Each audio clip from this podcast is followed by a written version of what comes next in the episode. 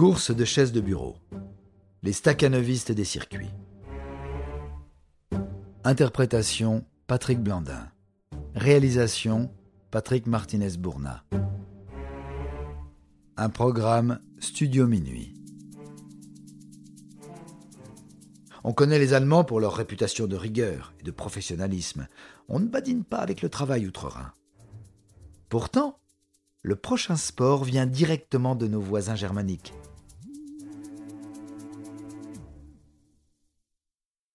N'avez-vous jamais eu l'envie de traverser un open space sur une chaise à roulettes?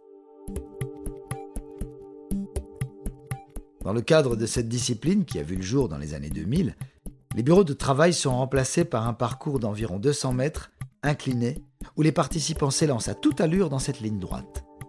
Évidemment, casques et diverses protections sont de mise. Au niveau de la chaise, toute customisation esthétique est la bienvenue et chaque course célèbre aussi bien le vainqueur que le meilleur déguisement, incluant celui du bolide. Curieusement, cette course insolite qui tranche avec le sérieux supposé des Allemands envers le milieu du travail est également populaire dans un autre pays à la légendaire rigueur puisque les employés japonais en sont de grands pratiquants. Depuis une décennie, un Grand Prix est organisé tous les ans à Kyoto, consistant en une course en relais par équipe de trois. Les gagnants sont ceux ayant bouclé le plus de tours sur un circuit de 180 mètres pendant près de deux heures. On est à un stade supérieur à la simple glissade devant la machine à café entre collègues. La récompense pour l'équipe vainqueur? 30 kilos de riz par membre de l'équipe triomphante.